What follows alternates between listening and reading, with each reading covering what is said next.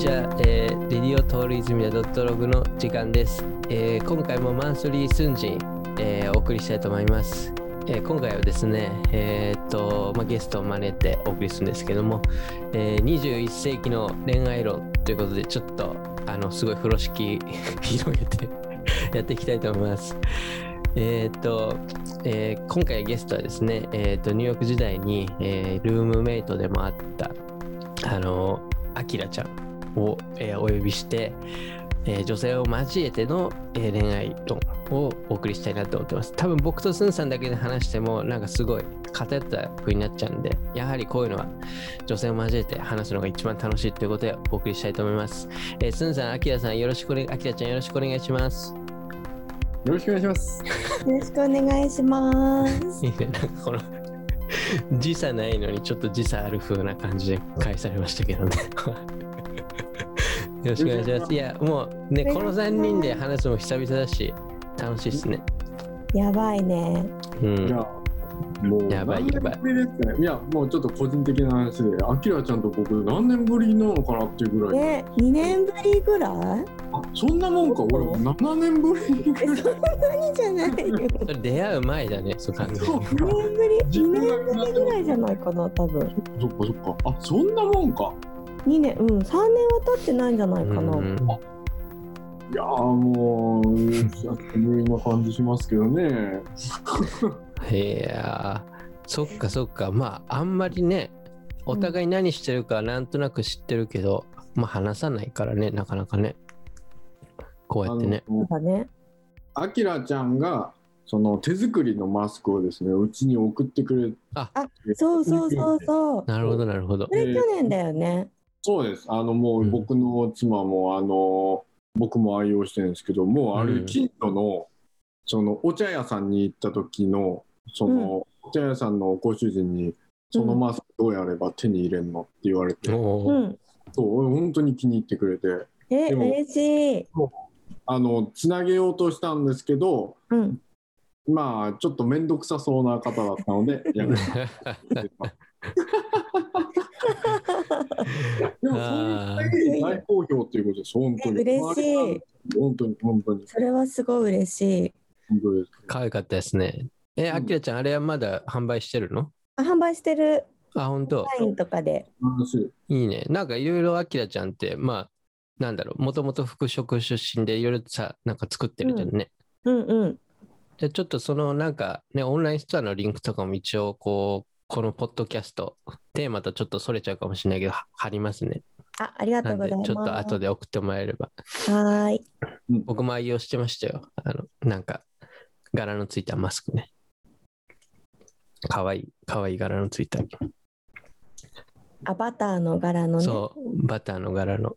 えー、バターいいですね。うん。そだいぶ良かったです。いいな、なんか幸せになるな。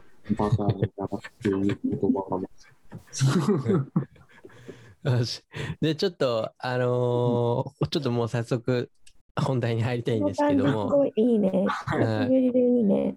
たそうですね。りして、そうだね、ちょっと最初、もう冒頭の1曲目ってことで、スンさんの曲を流したいっす。なんで、ちょっと、えー、スンさん、あの、もうちょっと無茶ぶりな感じですけど、曲紹介お願いします。えっ、と、もうそうですね。うん。あの、まあ、要するに、バブルの時代の恋愛はいいなって思って 作った曲です。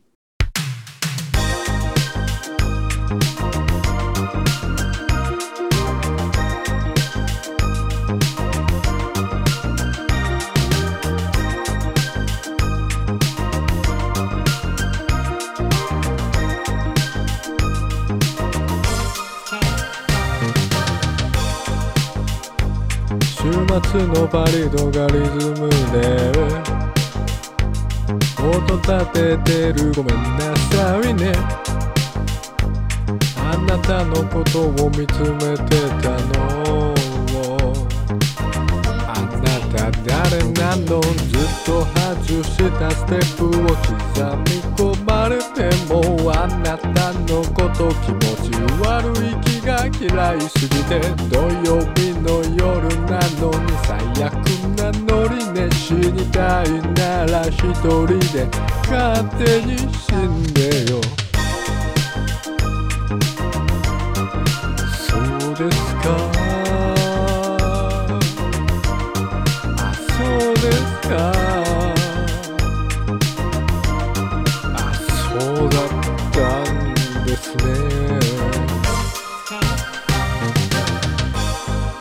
一人真夜中に佇み誰もいない。走り幅跳びをして生きてみてきて見てみて気が引き誰もが俺の餌食にかっこいい顔とかっこいい家とかっこいい服とかっこいい皿とかっこいい。犬とかっこいい猫とかっこいい豚をたくさん持ってる俺のこれと彼のあれと比べてみなよ俺のがかっこいい俺の靴と俺のベルトダイヤでできてるやっぱりかっこいい誰もがもが俺の何もかも欲しがり羨む毎晩かっこいい。ガキもカキもシャチもハゲも俺を羨む。俺様かっこいい。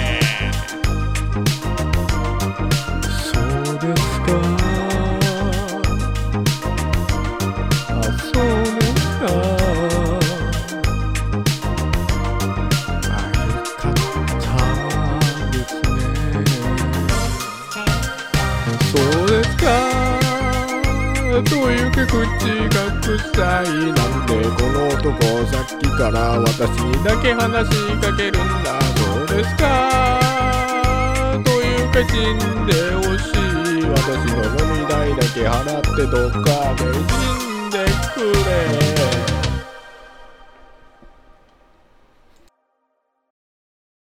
これはシティっていう曲ですね。ああそう確かになんか、ねうん、あれですね。なんか確かにそのバブリーな感じ。多分僕たちあんまり経験してないかもしれないけどそのえ21世紀って2000年からだよね？もちろん。そう、うん、いや、うん、うん、うん？どういうことですか？え21世紀っていつからなの？西暦。それを僕に聞くんですか？韓国人の。僕。2000年じゃない。さすがに2000年100年単位だよね。2000年だと思うよ。だよね。うん。確かに2000年ってまだなんかそういう、まあ、バブルはもう終わってるけど若干その名残みたいなのはあんあったのかもしれないねまだちょうど。何が言いたいんですか？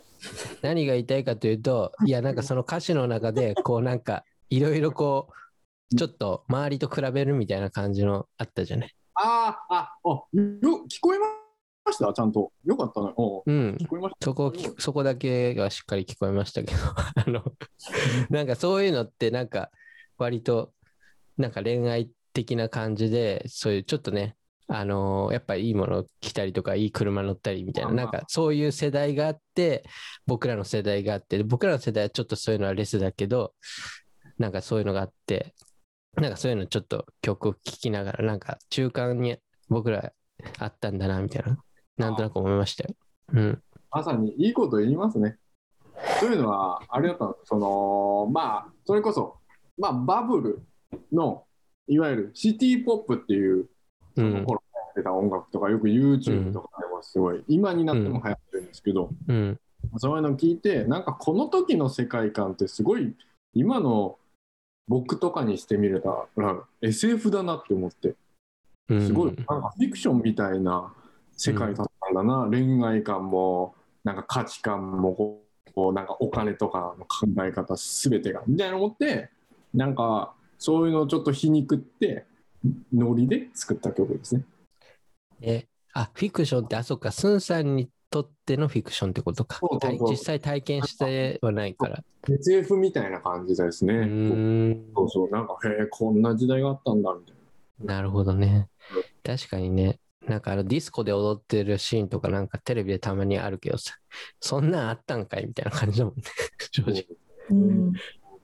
そうどどうですか？そのあきらちゃんはバブルの時代に興味がが1ミリもあるかどうかはちょっと定かではないんですけどなんか思うことある？なんかこうあの頃楽しそうとかなんかそういうなんか親世代とかはバブル世代だから、まあ楽しそうではあるけど今も十分楽しいから私は本当ですか？楽よ。今も楽しいよ。マジで？なんか知らないからこそ今を楽しめてるのはあるのかもしれないけど知ってたら多分比較しちゃうからうんバブルの後に生まれてるからそんなに知らずにうん昔の話として聞いてるからうんなんかあんまり自分の生活とそれをリンクさせて考えたことあんまないかもしれない。ああ、なるほど、なるほど。うん、そうやね。ねうん知ったこっちゃねえっていうことです。知っで現在楽しいぞみたいなたこっちゃねえっていうことで。今今も楽しいぞいろいろあるけどなみたいな。そう。僕みたいにニューヨークまで来て何お前バブル考えてんだって話。そうだね。今集中本したよ。ね。うん。そう何がしたいんだってう話。ん本当確かになんか変な話、その、まあ、小学校の時とか学年1年、2年、3年でどんどん上がっていくじゃないですか。うんでもなんか気持ち的に、なんか自分の学年が一番楽しいんだみたいな、なんか気持ちがありましたけどね。あ、本当ですか？うん。なんかそういうのに近いのかなと思って、その他の学年よりはうちの学年が一番楽しいみたいなさ。えー、なんかその今が一番いいじゃないけど。うん。なるほど。うん。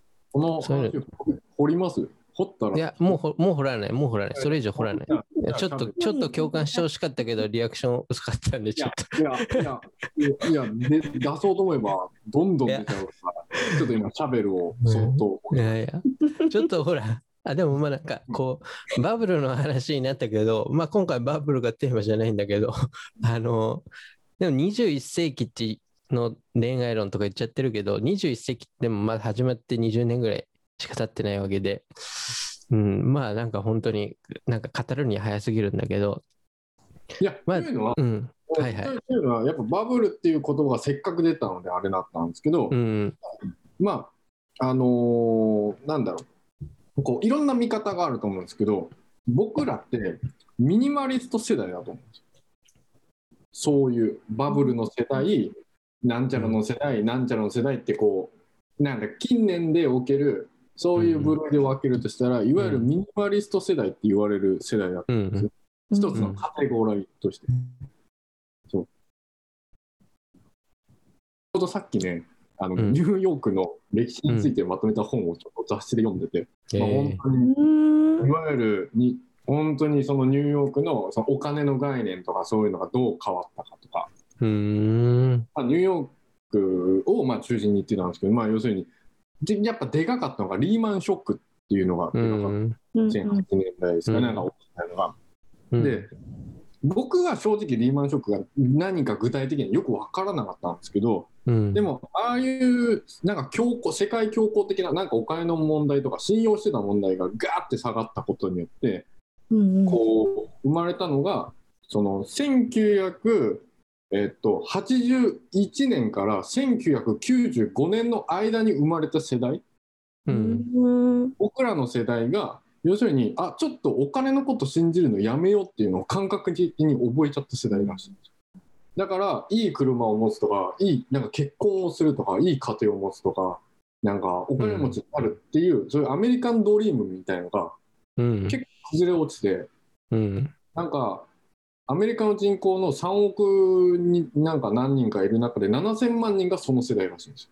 うミニん、マリスト世代。うんだから SNS とか、その物を持たないとか主義でもっと物よりも共感とか、そっちの方に行くっていうか、ミニマリストな価値観を持つのが、いわゆる僕ら世代らしいんです。うんアメリカではね。でも僕はこれアメリカだけじゃなくて、僕とかアジア人とか全世界のこの世代には割と共通して言えるのかなと思って、うん、もちろんそうしたら恋愛観も変わるでしょって話で。なるほどね。うんうんなるほどね。僕はね、と思ったんですよはいはいはい本読んで。そうそうそう。ねえ、本当確かになんかね、確かになんだろうね。そういうもう、資本主義の法案みたいな感じ、ちょっともう消費するのも疲れちゃうみたいな感じでした。あんま最近なんかそういう聞かないもんね。いい車持って、なんか、ウェイウェイ言ってるみたいな、なんか本当一部だろうなって感じだし。僕はびっくりしたのは、なんか数年前に日本のツイッターで、なんだっけ、リア充がダサいみたいな、なんか風潮が流行ってるみたいななんかで見て、何それと思って、なんか進みすぎだろ、その概念って僕はちょっとびっくりしたんですけど、なんかリア充がダサいとかっていう概念なんだもん。まあ一部だと思うんですけど、でも、なんか要するに恋愛をしたりとか、そのなんかうんなんか成功したりとか、とか言ってんのがダッサいみたいな。っうんうんうんうんていう価値観がもう生まれたんだと思って、ああ、なんか面白いなと思ったんですけどね、僕は。なんかリア充って久しぶりに聞いた。ああ、まあまあ、そうね。ある意味、し死語だよね、最近は多分。じゃあ使わない。いやいや、いや別に使っていいと思うんだけど、いや、なんか、だからいだから、いんだよ、いいんだよ、使って。そう変にだからダサいっていう感覚が生まれてるから死語になってるんだと思うんだけど。ああそうんだって結局リア、リア充もリア充で、ですよっていうためには、それをね、こう、アピールするわけじゃないですか、結局。うんうん二次元っていうか、ネットとかです。だから、僕的に本当のリア充はもう SNS とかも何もやらずに、なんか楽しく山で暮らしてる人がリア充なんだろうなとかって思ってるね、あの、あの、ダライ・ラマとかがじゃあリア充になるっていうこといやもうリア充、極地でしょ。極地でしょ。昔で言うとガンジリア充だよね。うんやばい。リア充、リア充以外何もでもないです。ガンジーとかもあれ。うん、そう。もう、リアルだから、リアル、もう二次元、二次元とかにはもう一切、もうね、かかってこないみたいな。わなるほど。かんないけなるほど。ああ、そうね。いや、なんか、そう。でも本当になんかそういうミニマリストの世代っていうか、まあもちろん、テクノロジーじゃないですか、ぶっちゃけその携帯が出てきて、スマホが出てきてみたいな。で、そのスマホって、なんかミニマリストの象徴みたいな感じでさ、ある意味さ、別にミニマリスト幅あると思うけど、そのスマホの中にいくらでももう入ってるわけじゃないですか、何でもかんでも。うん電卓からノートパッドからね、本当に物がそこに詰まってるわけで、ある意味。だからなんか、結構それは象徴だなと思うと同時に、その、なんていうの？まあ、正直言ってスマホでこう恋愛するみたいな世代じゃないですか。だから、なんか、そのあたりはちょっと語りがいがあるかなと思ったんだけど、スマホ時代のこう、出会い方とかさ、恋愛の仕方とかさ、そうです。うん。あきらちゃんとかどうですか？スマホでこう、なんかこう、恋愛関係に発展したみたいなのあります？まあ、スマホでって言ってもあれ最だけど。近ね、ふと思い出したんだけど、うん。なんか LINE ってうん。見たかどうか既読すぐ作っちゃうじゃん。はいはいはいはい。LINE が出てくるずっと前に、ガラケーでメールしてた時代って、うんうん。あの新着メール問い合わせとかあったの覚えてる？あーあったね。問い合わせあったね。あ問い合わせあっメールがたね。さ来てるかどうかをはいメールはいはい。受信前に新着メール問い合わせみたいなのに接続するとうんうん。もういち早くメールが来るかどうかが分かるみたいな機能があったの。はいはい、ありました。なんかメール来てほしい相手からうん来てほしいけどまだ来ない時とか、やたらそれをやりまくったりとか しなかった。それはしたね。なんかそういう。いや、君も絶対してるから。絶対してるよ。絶対してるから。なんかそういうのがなくなって、う。うんんとかさもう秒で受け取ってるしうん。う。うんん。受けと相手が受け取ってるかどうかが分かっちゃうじゃん返事がなくてもうんうん。なんかそういうドキドキとかうん。なくなってきててああ、なるほどね。ドキなんか距ドキが離感とかさいつでも連絡取れちゃうし、今の高校生とかって GPS でクラスの子たちと場所を共有してたりするんだって、おお。鼻で笑ってる、その際。なんか Google マップみたいなアプリがあって、うん。友達全員の GPS がついてて誰がどこにいるとかそのアプリ開けば分かるんだってうん。例えば一人の子がお家にいるっていうのが GPS で分かったらその子のに今からみんなで行こうみたいなのとか、えー、普通にあるんだって宗教団体じゃん。なんかそれはもう普通みたいになってきてるんだって今の高校生時代はやらない子もいると思うけどうんうん。なんか気軽にっていうか、必要すぎるぐらい連絡が取れたりとか、お互いのことを把握しすぎちゃうのってどうなんだろうなって思ってた。なるほどね。私たちの高校生世代とかは、それこそそのうん。メールとかだし、LINE なんてなかったから、うん。やっぱいちいちメールじゃないと連絡も取れないし、グループうんとかもないから、うん。うん。なんかみんなでグループチャットとかってなかったじゃない？うんうんうん。そうだね。なんかうん。個々でそれぞれメールするとかうん。だったから、うんなんか今の時代の青春大変だなと思って。ああなるほどね。なんかすごいポジポジティブに考えたらなんか話が早そうかなと思ったんだけどまあそうだね。誰かと誰かがそのなんか僕たちの世代とか多分もっと駆け引きがあったでしょ多分そういう意味では。うんうんうんなんかこう会うまでの時間とかがそれこそねこうやり取りが大変だったりとか。うんうん。で僕らよりもっと前とかね実家にこう電話するとかさそういう文化があったわけで。それがもっとなんかこうつながりやすくはなってんのかなってポジティブに考えたよね。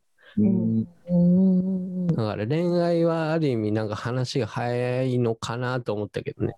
どうかな。気軽にサクッとっていうのはあるかもしれないね。ね。うん。僕がなんかあすごいあるそういう意味で早いのを経験してんなって体験したのはその、うん。特にコロナだった時まあ今もコロナなんですけど暇な時、あのなんかランダムチャットっていう日本のアプリがあった こういう斎藤さんみたいなやつです。あのランダムでみんなで話し合ったりとか通話したりチャットしたりっていうアプリがあってうんそれでこうルームがいろいろあるんですねでうん4人とかでであの知らない人と話し合って、うんで適当にやってたんですけど僕の入ったルームでなんかある時あの中学生の男の子と熟女の方と僕3人になった時があった。んですよそしたらあのそのその中学校の男の子がその熟女の方にあのどうしてもお願いがあるのであのなんだろうそのベッドの下でいいのであの布団の端だけこう触って隣で寝てもいいですか？みたいなことを聞いたん で熟女の人はいやいや全然もっと来ていいよ。一緒にもういろいろやろうみたいなこと言ってるんですけども その中学の男の子はいやいやあの私はそのベッドの下でその布団の先っちょだけつまむので全然十分ですで僕はこうもっといいけるよいけるよあっちいいけって言ってる人がいけるよって応援するんですけどその全然なんかお互いがすごい僕がいらないくらいこうじらしプレーをこう言葉でしてるのを見て僕が中学生の時はこんなことできなかったよと思ってこの子はものすごく貴重な体験を今してんだなと思ってただでしかも携帯で好きな時にと思った時にすごい時代だなと思いましうん。ああそうよね。知らない人とさそうやってつながれるってなかったじゃん。たまあ。なかなか危ない橋だったよね正直。そんな話だったけどさ。うん。今当たり前のようにありもうますちょっとうん。軽軽いだろうね。うん。うん。そう。うん。そうなんか俺逆に今のスンさんの話で気になったのは、そこのまあなんか知らない人とのつながりやすさもあるけどその、うん。なんだ少年がその童貞かもしれない少年がうん。あのいきなりそうなんだろうセックスを求めるんじゃなくてまあある意味なんかこう最近の言葉で言うと添い寝みたいなこことから入りたいみたいな感じじゃないですか。うん。なんかそれが面白いなと思って。あ。そう、結構若い子はなんかそういうのが多いみたいなのさ、こう、うん。おっさん情報が返ってくるわけよ。そう、そういうねが好きとか、うん。別になんか、そんなうん、なんかセックスもしないんじゃないけど、うんうん。なんか、止まってもそんな感じになんないみたいな。ちなみに僕も、うん。あれです。セックスより添い寝派です。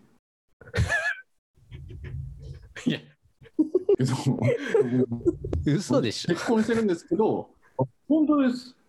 僕もう講演してます。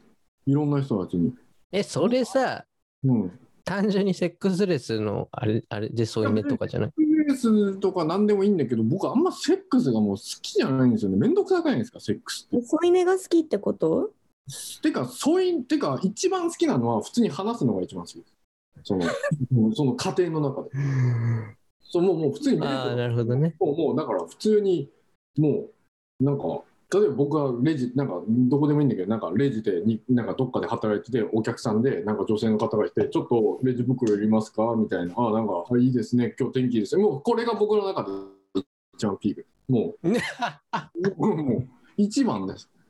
もう僕は恋愛のあれの中ではそうなんかいろいろ世の中言うじゃないですか。なんかその後に発展してまあまあなんか浮気になるかもしれないけどこういろいろあってちょっとデートとか申し込んでその後なんかちょっと手つないでキスしてでなんか最後寝るのがなんかこうゴールみたいな世の中そのなんかわけわかんないあのなんかあるじゃないですか。ハリウッド映画みたいな。僕はあれ 全くいらないですもう最初から僕ピークでちょっとわかる。ちょっとわかる、スンさんが言わう。かる、うん。だってさ、う。ん。話してる時ってさ、うん。そこから先どうつながるかわかんないじゃん。友達かもしれないし、恋愛になるかもしれないし、希望しかなくない？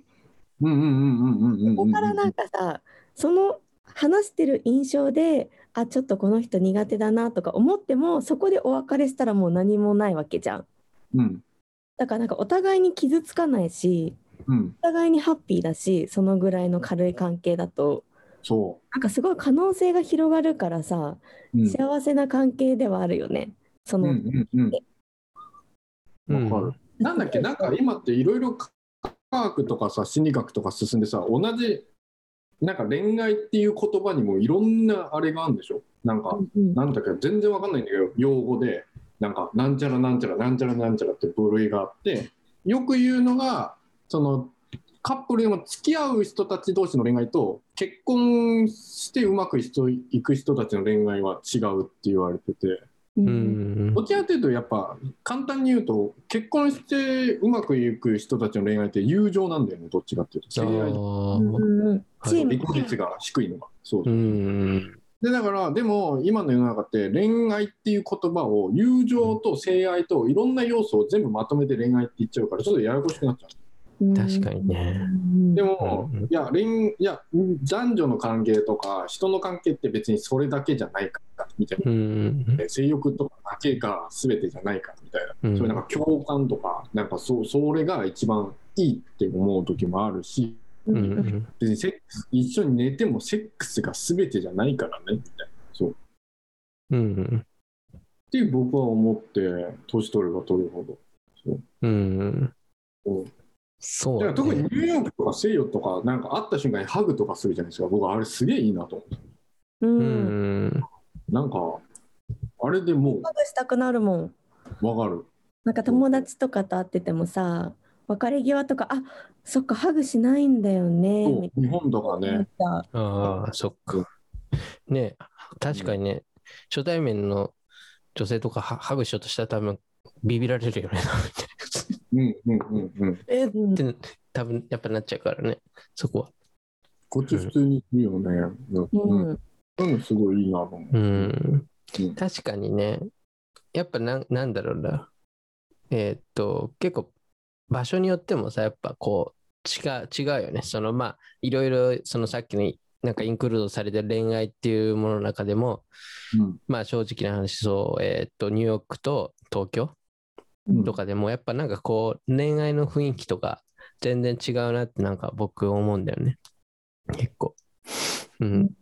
なんかニューヨークの方がもっとなんかこうリアルの、まあ変な話、動物対動物みたいなところが僕はあるから、まあちょっとさっきのスンさんの話とちょっとずれちゃうかもしれないけど、なんかこう男と女の戦いみたいなのが結構バチバチなんか恋愛的な感じあるかなって。なんか東京の方がもっとなんかフラットだし、なんか外でチューしないし、なんかあんまりこう見えてこないし、フラットだなって思うんで、そこは。まあうんどうですか？なんかま、あきらちゃんとかそういうなんか違いある体験しました？なんか、どっちも住んでたから分かると思うけど。そうだね。でもなんか私の周りの友達は女の子はなんか割と最近アプリ使ってる子多いなって感じる。あ、そっかそっか。日本がっていうことで。うんうん。うんなんか結婚とか考えてアプリやってる子は結構多いかも。のうーん。あ、そうやね。うん。最近本当に、本当に抵抗なくみんなやってますよね。うん。アプリはね。うん。なんですか、Tinder じゃなくて、日本だと、まあ、いろいろあるかもしれない。だとなんか日本のアプリが多いけど、うん。女友達と話題に必ず上がるのは、うんなん。かリアルな出会いって少ないよねっていうのが絶対出る。ああ、そうやね。まあ、今ねこういう状況っていうのもあるけど、なんか居酒屋で出会ったとか、はいはい。なんかそういうのがすごいレアになってる気がする。うん。でもニューヨークにいた時とかは、うんなんかカフェで隣に座った人に話しかけられて友達になってとか、うん。普通にあったし、そうやね。なんかそっから友達の輪がつながってとかっていうのも、なんか普通だったから、うん。確かにそういう輪ができにくいっていうのはちょっと感じるかな。確かにね。うんなんか僕もその、ニューヨークである女性と、なんかデートの、いや、名前言ってないけど、デート、デートの待ち合わせをカフェでしてたんですよ。はい。そしたら僕が行った時にはもうなんか、隣の男から話しかけられてて、なんか。ニューヨークだなと思いましたね、そのあ、時。ニューヨークね。うん、もう、もう、待ち合わせ相手がもう、なんかこう、捕まってるみたいなさ。もうなんならそっからもうどっか二人で行っちゃってるみたいなさ、話とかもあるわけじゃないですか。変な話。も人の損のでかさ。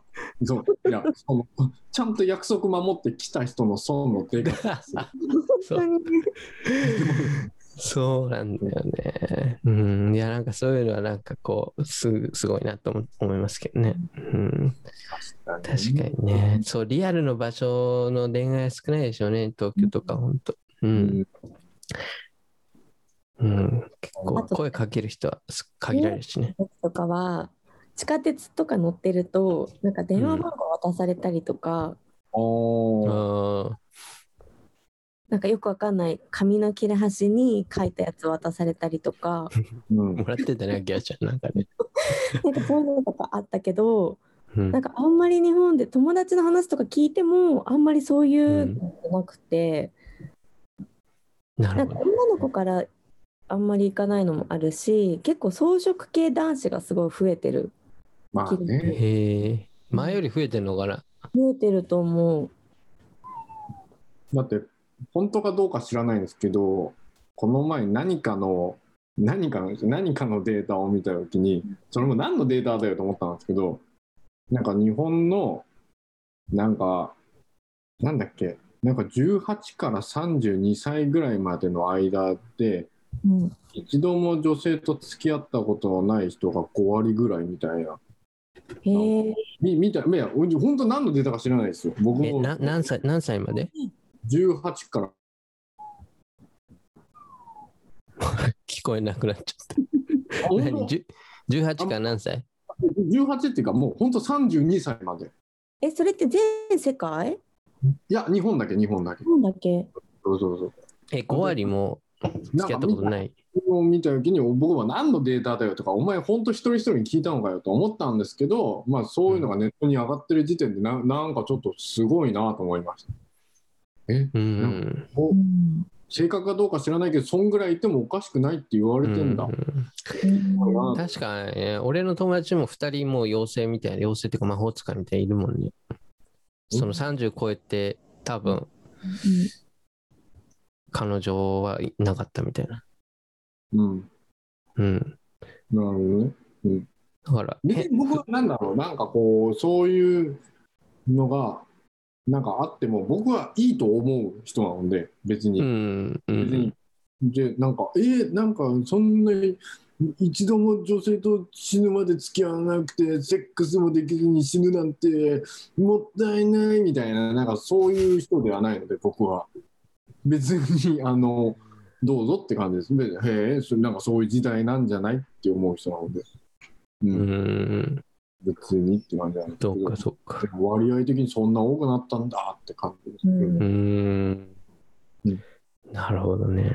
でも結構多いかもね。ああまあ見てもんですかしなくていいやみたいなことか。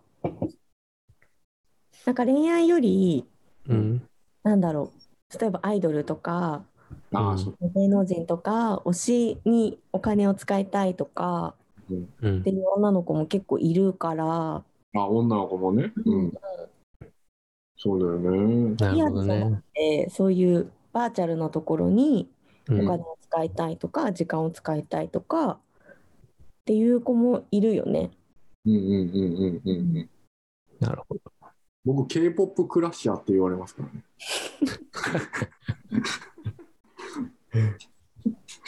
あれ私の思ってた韓国人、これじゃないっていうやつです。K-POP クラッシャー。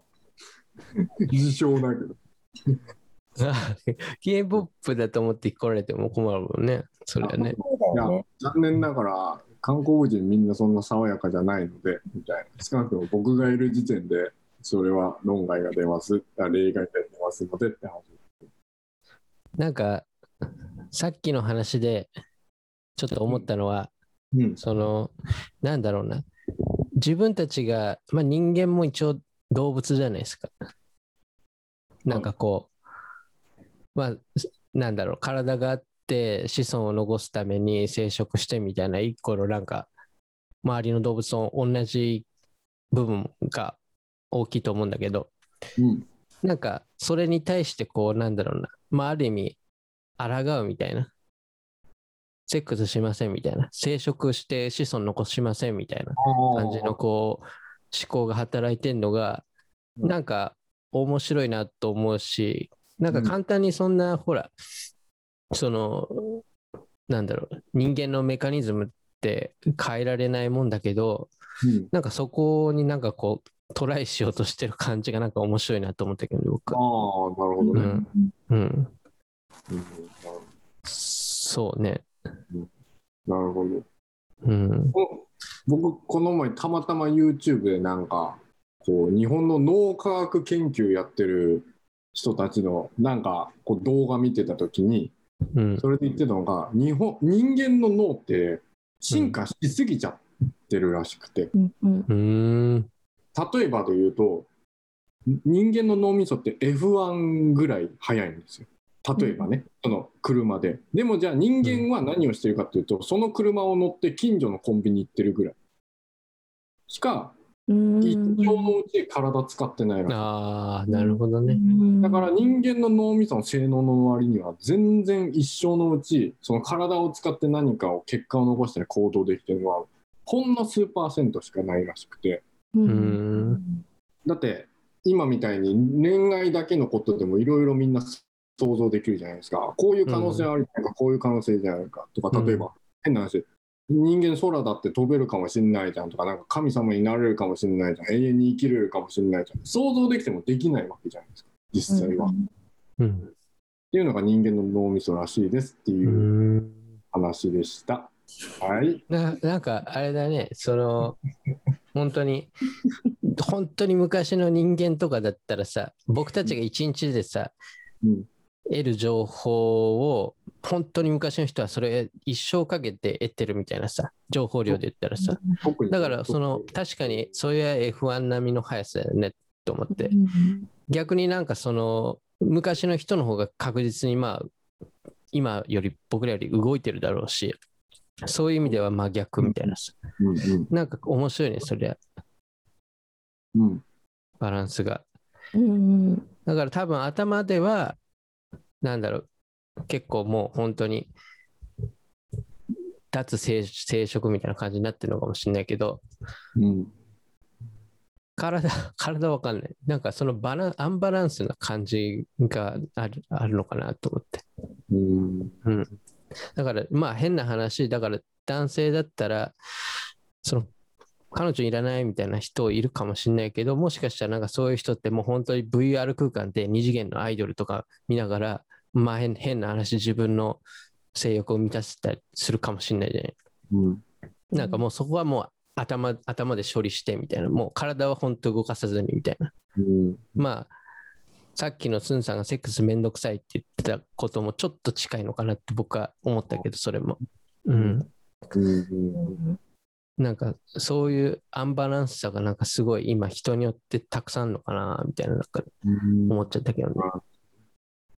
なんかそれこそなんか、いや、っていうか、それこそ僕、アキラちゃんとかに聞いてみたいんですけど、あの、うん。なんだ、その、なんか、やっぱどうしてもニューヨークいると、うん。なんかその日本にいた時の、その女性感、男性が女性を見る目とか、その、うんせうんその理性との間とか、あうんと女性の人権っていうか、け権利とか、うんうんうんなんかよく言うじゃないですか、最近フェミニズムとかいろんなこととか。でも、そういうの考える以前に、僕はニューヨーク来てから、何なんだろう、こう、すごい、男性と女性の、なんかあれ、あんま差がないなって僕は思ったんですよ。ニューヨーク来てから。なんか、その仕事においても、なんか女性の方が稼いでる人とかも結構見たりとか、うんうんうんあとなんかこう一緒に話しててもなんかそういうなんかでこの人は女性だからこういう話し方にするとか男性だからこういう話し方にするみたいななんかそういう切り替えもない、でもなんかこう日本とかのこうなんだろうたまに久しぶりに旅行行ったりとかうんなんかなんかこう雰囲気的にななんかこうちょっと女性の人をちょっとバカにしてんかこのなんかなんか社会の雰囲気的にってちょっと思うことが僕はちょっとあって男性だからに。うんうん。なんかありますか？そのなんかあきらちゃんもこうどっちも住んでみてうん。あ女性としてとかなんかそうそういうの意識してる時点であるあるある。ある？なんかなんだろう、うん。その女性だから尊重してほしいとかっていうわけではなくうんうん普通にニューヨークにいたからこう違いが分かっちゃうっていうのもあるのかもしれないけどうん。なんか電車とかでさ荷物とかすごいいっぱい持ってたりとかしたらニューヨークの地下鉄とかだったら絶対座りなとかって譲ってくれたりとかうん。それこそなんか荷物持ってくれたりとかうん。全然知らない人が。うん。で階段の上まで運んでくれたりとか、うんドア開けてくれるとかなんか普通にあったし、うん。そういうものみたいな感覚で日本に帰ってきたら全然そんなことなくてなんか朝とか通勤時間の電車とか乗るともう席の取り合いとかなの。あでなんか自分だけじゃなくて他のね女性の人とかが立ってたりすると普通におじさんがそういう人を押しのけて座ったりとかーうん普通にあって。うんうんうんうんあなんかそういうなんだろう女性だから尊重してもらえるとか、まあ、女性だけじゃないと思うけど席譲ってくれるとかっていうのは、うん。でもなんかなんだろうそういうのは全然ないなって思って日本。ドア開けといてくれるとかもないしうんうん。なんか先レディーファーストみたいのって全然やってくれる人もいるんだけど圧倒的に少ないよね。あー。そうだね。あとはなんだろう。やっぱそれこそニューヨークってさいろんな人がいるし人種とかさもいろいろいるっていうのもあると思うけどなんかこう女の子らしさとか男の子らしさとかってもはやないじゃん。そうだよね。みんなそれぞれ自分の好きな服着ていいしそうね。うん。もう体型とかさ肌の色とかも全然違うから、うん。なんかお互いを尊重し合うっていうのも結構あると思うんだよね。うん。なんかデモとかさいろんなことはあるけどでも基本ニューヨークに住んでる人たちってそういうの分かった上で住んでる人が多いと思うしうん。でもなんか日本って別に日本がすごい悪いって言いたいわけじゃないんだけどなんだろうなんか女の子ってこういうこういうのが女の子だよねみたいなうんなんか女の子に対してのイメージ像みたいなのあったりうん逆もあるけどうん。なんか例えばイケメンってこういう人だよねみたいな。うん。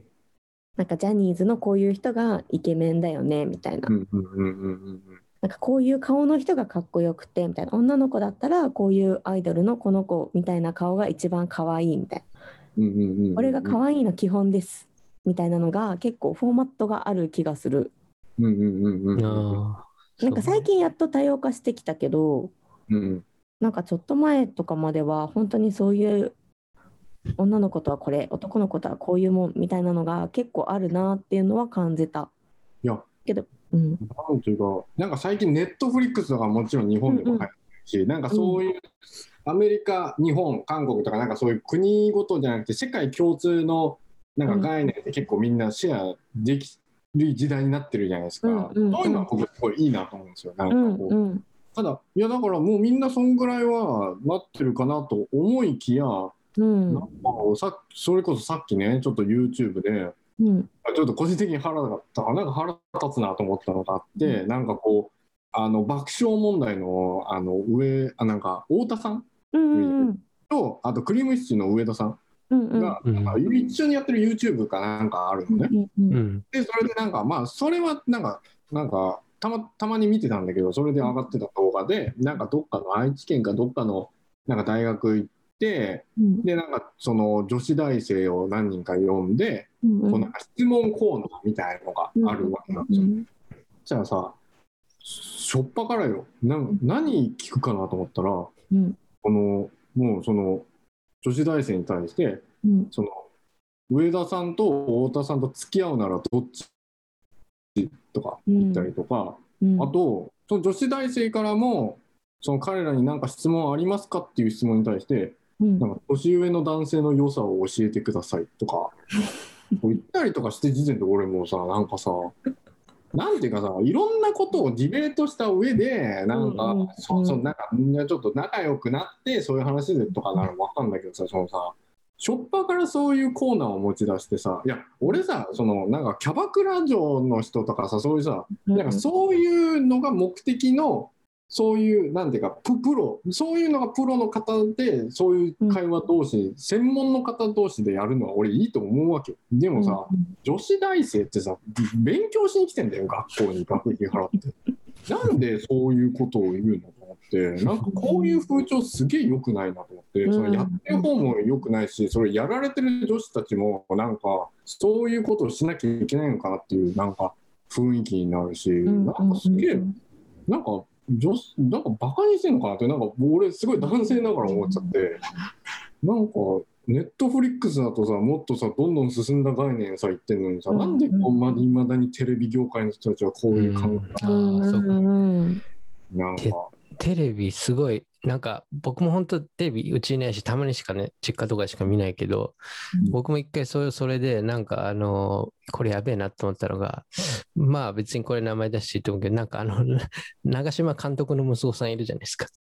あいますね。はいはいはい。はいなんかあの方が、あの方となんか女優さんみたいな方がなんかトラックかなんかでどっかに行くみたいなうん。話がなんかあって、で、なんかその時その女優さんがずっと運転してて、みたいなシーンがあって、いや、なんか女性なのになんかずっと運転してすごいね、みたいななんかことを言ってて、なんかこれめっちゃナチュラルに言ってるけど結構あ際どいあれ発言だなと僕それ思って、なんかその隣にいた別の俳優さんも、そうですね、なんか女性なのにこんな運転ずっとやっててすごいですね、みたいな、なんかもう、本当に今僕が言ってるような感じ、女性なのにってまず言う、あーまあでまあまあ。運転こんなできもうなんか、結構やばいなと思って、それがさ、別に編集できるテレビ放送でそれを流してるわけだから、結構うん、なんだろうな、まあ、本人たち別にそんな悪気があって言ってるわけじゃないと思うんだけど、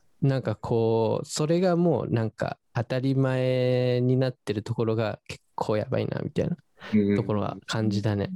うんうん。だからそれを見てさ、なんかやっぱ視聴者とかそういうね、そうだよね、みたいな感じに共感しちゃう人とかもいるわけじゃん。なんか、なんかそれがちょっとおかしいなとは思思いましたけどねい。ろんなところがあるよね。まあ本当にギャップ、ギャップ、ジェネレーションギャップっていうやつですから、同じ生きてる時代の中にも、なんか今本当にいろんな、そうだね。そのジェネレーション、5年違うだけで価値観違うからさ、うん、思思わない。だって、確かに5年ぐらい上の人見ると同じ30代でも、この人いつの時代生きてんだろうって思う人いるし、うん。逆に若い子たち25とか、俺とあんま 5, 5歳ぐらいしか離れうんてない子たち見ると、え、なんかすごい冷めてるし、逆にめちゃくちゃ頭いいかも、みたいな、なんか、全然違うな、みたいな。ううん。ん。5, 年違うだけで、まあ、そんぐらいネットから入ってくる情報量も全然違うし、うこの、ん。なんか今の大学生世代の方が、まあ、いろんな子がいると思うけど視野も広いしなんかいろんなことに対して拒否しないよね。うんもううん一回受け入れて見てる感じがするかも。うんうんうんうんうん。なんか身近にいる大学生の子とか見てると、うんなんか基本みんな受け入れてみるみたいなスタンスがあって、すごい素敵だなって思いいですね。うん僕もニューヨークで会ってるなんか日本の人とかで結構、あ面白いなこの人って結構普通になんか尊敬の目でバーっては話なんか聞いちゃうのはやっぱ若い人が多いからう。うん年取ってる。うんうん年としてはねめんどくさい人多いやっぱり。うん、いいよね。うん。いやそれネットの情報と違うからね。みたいな。うんなんかうん。うんそれ言ってるけど、ウィキペディアの方が合ってるから、みたいな、どうとしてもなっちゃうんですよ、僕からそうそう。そんな飲み会連れてってさ、なんか言ってるけどさ、いや、全部違うから、その情報、みたいな。感じうんうん。そうだで。ね。確かにそこのなんか、まあ、ある意味ネットに触れてる時間とかはね、すごいあるんだよね。そこでなんかこう世界を見れたりとか、常識？新しい常識みたいなのを取り入れたりとか、やっぱなんかそれは本当におっさんに、もう超おじさんとかさ、なんかそういうのもう分からずに発言しちゃってするからさ、そのなんかこう、うん。一時期前のなんか森会長みたいなさ、もうなんか女性がいると会議長くなるだっけ、なんかそういう発言して問題になって、じゃあ。なんかね、もうそういうのってもう本当にさ、だからもう、暮らしも自体も違うし、うんなんかもうスタイルが違いすぎて、でもなんかああいう人はまあ意識しないといけない立場だから本当に問題になると思うんだけど、うん。日本の顔みたいなところあるし、だからなんかね、本当それはちょっともうちょっと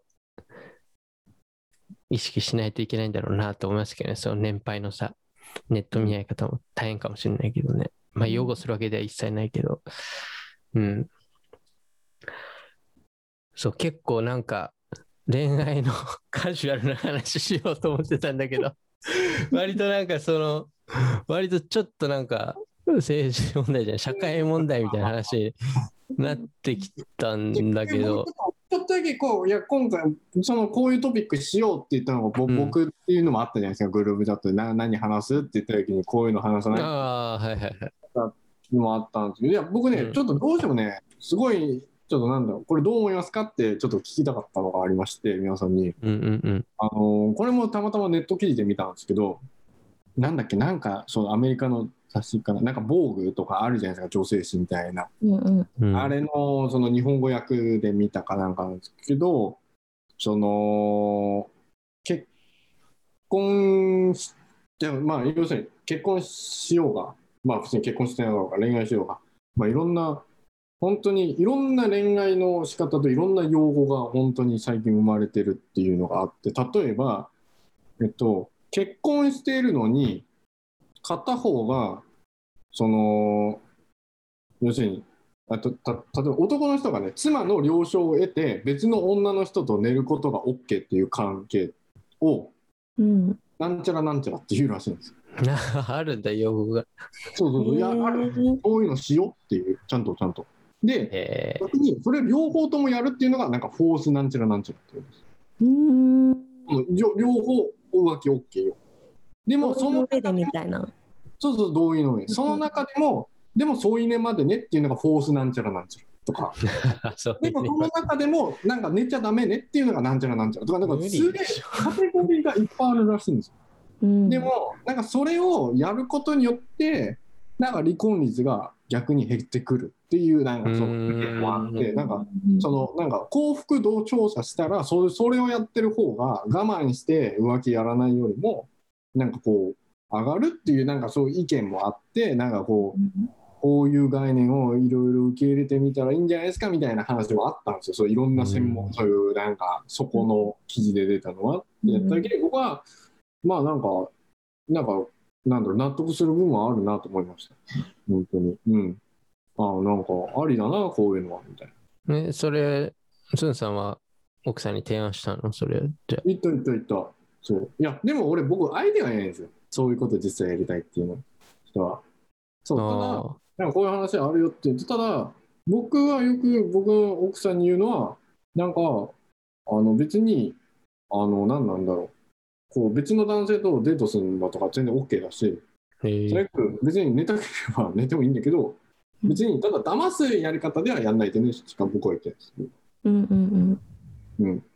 あんまり僕、それやられてもそんなに怒りの感情わからないので、なんかババケーション行ってんのかなぐらいしか思わないんで、僕は。そうう。ん。結構、変な話、個人的な話で言うと、うちの結婚はかなり、何なんだ、友情的な関係が多かった結婚っていうのもあったので、なるほどね。その分、喧嘩も一回もしたことないですし、え？嘘ばっかり。ないです。本当に？本当に、そっか、割となんかこう話し合ってみたいな、ちゃんとディベートしてみたいな感じか。喧嘩っていうよりは。なんか物事決める？いや、じゃあそんなに話し合うこともないし、へえ。こっちは一回もないです。あの、なんだろう。本当付き合って結婚したまで合わせたら僕ら本当ほとんど10年ぐらい一緒にいるんですけど、うん。一回も結婚、けあの喧嘩したことないです。本当に。えうん。ー、でなんかこう、なんだろうな。えーっと、まあ、明日離婚したかもしれないですけど。確かに結構スンさんそういうことなんか言ってるから、なんか冗談保で。一応保険貼っとこうと思って、なんかこういうこと言ってて、あああいつ明日、なんか次の日離婚したら、あいつなんやねんってなるから、なんか一応、一応保険、なんかネセーフティーネット貼っとこうと思って。えーうんそっかそっか。えうん、そっか。え、じゃあ、奥さんの方は割とそういうスンさんのなんか話聞いて、だからスンさんが他の方とデートするのとかはどうなの ?OK なの？それいや、ちゃんと言えて、OK 出してもらえるんだったらいいんじゃない？でもデートまで OK って言われてる。うん。あ、そうなんだ。デートまで OK って、結構デートって全部インクルードみたいなとこあるけど。あ、いや、いや、もちろん、あの、食事とかそんぐらいね。なるほどね。食事行ったり美術館行ったり、そう、そんぐらい。なるほど。まあ、スン食事はさん的に。はい。え？食事はデートなの？いや、だからそれもあるよね。だからさ、そのさデートっていう用語も嫌い、俺。食事ぐらい良くない？そうだよね。食事ぐらいいいよね。良くない？お食事会。いいと思う。お食事会。食事会あれじゃない？なんか食食事に行って、その男性側が例えばさ、こう、おごったりするじゃん、結構デートとかで。で、ああそれおごおごったら多分デートじゃないそれは。僕的に思うんだけど。僕は金がそんなにないので、その発想が湧かないです。まず いや、なんか、うん、なん。か友達同士とかでもない？なんか今日お誕生日だからとかさ、ああ、同性じゃなくて異性の友達とかでも、うんうんうんじゃあお礼ねみたいな感じで、そうねもらったりとかおごったりとか、そうね。そういうスペシャルオケーションっていうか、なんかそういう時は、まあ普通にあるだろうけど、うん。なんか何にもない時、ちょっと今度食事行こうっつって、なんか別に何もないけどおごるみたいなのは、まあなんかちょっと気があるみたいな感じのとこもあるのかなみたいな、なんかそういう、まあ食事とか、まあカフェぐらいだったら別にね、そんな考えなくていいと思うけど、なんか食事で、なんかしっかりした、例えば、もの食べてみたいな、なんかこう、うん今日は俺が出すからみたいな、なんかさ、もうデートやみたいわか僕ね、子供、子供っていうか若い時は、うんなんかちょっと韓国的な発想かもしれないけど、女性には絶対におごらなきゃいけないって発想があったんですよ、若い時は。うんうんそのお金あー持っても、なんかエスコートしなきゃいけないみたいな。うんでも今はないです、正直。なんか、な。うん。なんかそれをやってたのが、ある意味、なんだろう、上から目線だった変な考えかも,、うんかもしれないなって思うのがあって、うんあとなんか、なんかそれで実際調子乗っちゃって、なんか俺がおごってやったからちょっとぐらいこういうことやってもいいだろうみたいなのがやっぱどっかあって、そういうのが出ちゃう時があったんですよ、昔は。うんやっぱり好きなことしちゃったので、女性に対しても。うん。うん。だからそういうのやっぱりなんか良くないなと思ったし、まあ、うん。特に今は、もう特に結婚もしてるしさ、なんかそういう、そんな周りに迷惑かけることなんて、リスクしょうがないからさ、したくてもさ、だから、まあそういう意味では、なんかおごるってなるべくやめた方がいいかなっていうか、よっぽど、うんなんかちょっと、全部はないかな。こうなんか気持ち出すぐらいはあるけど、うんうん気持ち出す。気持ち出すね。5円とか10円ぐらいちょっと。いやいや、5円。いやもうそれだったら割り勘でいいじゃん。そうだよね。うん。いや、まあ正直なんかうん、全然割り勘でいいと思うし、なんか時代の流れ的には割り勘でしょと思うんだけど、うんまあなんか結構その、難しいよね。その女性側がもうなんかこう、おごってもらうのは当たり前みたいな感じの時もあるじゃないですか。なんかそういう方もいるじゃないですか。これね、難しい。でもね、そういう人とはね、僕ね、もうデートしてない。まあ、もうもうまあまあそうだけど、あの俺の話だからね。まあそうだけど、そう、結構わかんないじゃない、それもさ。それは結構。うん。うんだからなんか、まあ、割り勘がいいけど、まあなんかこう、こなんかこう、こっちが出そうとして、断られない限りは多分一回そういうポーズみたいなのは取ろうとしてたけどね、僕は。結構その、なんか、それこそニューヨークとかでデートしてる時とかは、割とね、一回ポーズはして、で、向こうのポーズを見るみたいな。財布を出す素振りをするのかしないのかとか、財布をどこまで出すのかとか、やっぱそこ結構、うん、あの、糸井田さんがそのその時はもうやる気満々だった時じゃないですか。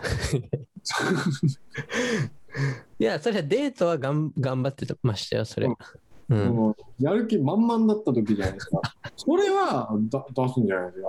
そのなんかいやいやいいやいやいやだいやだから別に何その出したからって何か見返りを求めるっていうか発想は僕は嫌いだしそういう発想では言ってないですよもちろんないけど、なんかこう、なんだろう、こう、なんかテンプレート的にそうなるっていうことじゃないですか。だって実際、あの、泉田さんテンプレートすごいあれやってたあったよね。勉強してたじゃないですか。